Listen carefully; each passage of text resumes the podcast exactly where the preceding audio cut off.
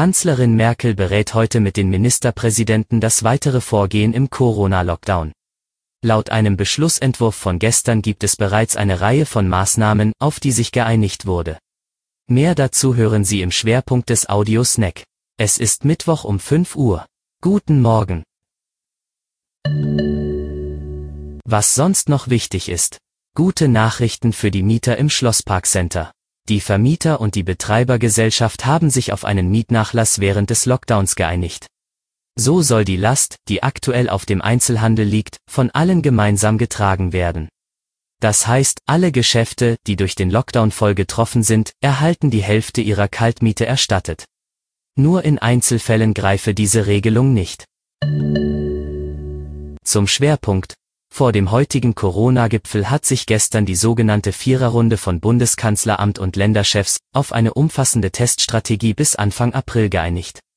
So sollen in Schulen und Kitas, Personal und alle Schüler pro Präsenzwoche mindestens einmal kostenlos getestet werden. Es wird die Möglichkeit für zwei Tests offen gehalten. Das Kabinett in Schwerin hat am Dienstag bereits beschlossen, zwei Millionen Schnelltests für Erzieherinnen und Erzieher, Lehrerinnen und Lehrer zu kaufen, um in den nächsten Wochen in Schulen und Kitas wöchentlich ein bzw. zwei Tests anbieten zu können. Zudem öffnet MV die Impfgruppe 2 für Erzieher, Lehrer, Hausärzte, Polizisten im Außendienst und chronisch Kranke. In den nächsten Tagen werden weitere 30.000 Impfdosen von AstraZeneca erwartet. Ab 8. März sollen außerdem die Kontaktbeschränkungen bei privaten Zusammenkünften gelockert werden. Erlaubt wären dann Begegnungen von bis zu fünf Personen aus zwei Haushalten, Kinder bis 14 Jahre nicht mitgezählt.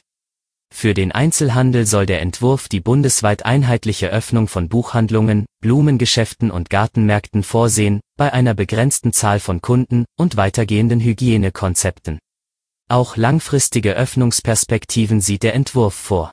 Sie werden weiterhin an die Infektionszahlen geknüpft.